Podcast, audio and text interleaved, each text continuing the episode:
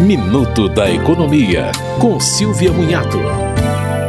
O Superior Tribunal de Justiça decidiu que os planos de saúde não podem reduzir o atendimento domiciliar sem indicação médica. O caso em julgamento foi o de uma mulher com Parkinson que acionou a justiça depois que o plano reduziu o atendimento de 24 horas para 12 horas por dia. A ministra relatora do caso no STJ, Nancy Andrighi, disse que a redução foi arbitrária, abrupta e significativa. A sentença condenou o plano de saúde a arcar com a internação domiciliar e pagar 5 mil reais reais por danos morais.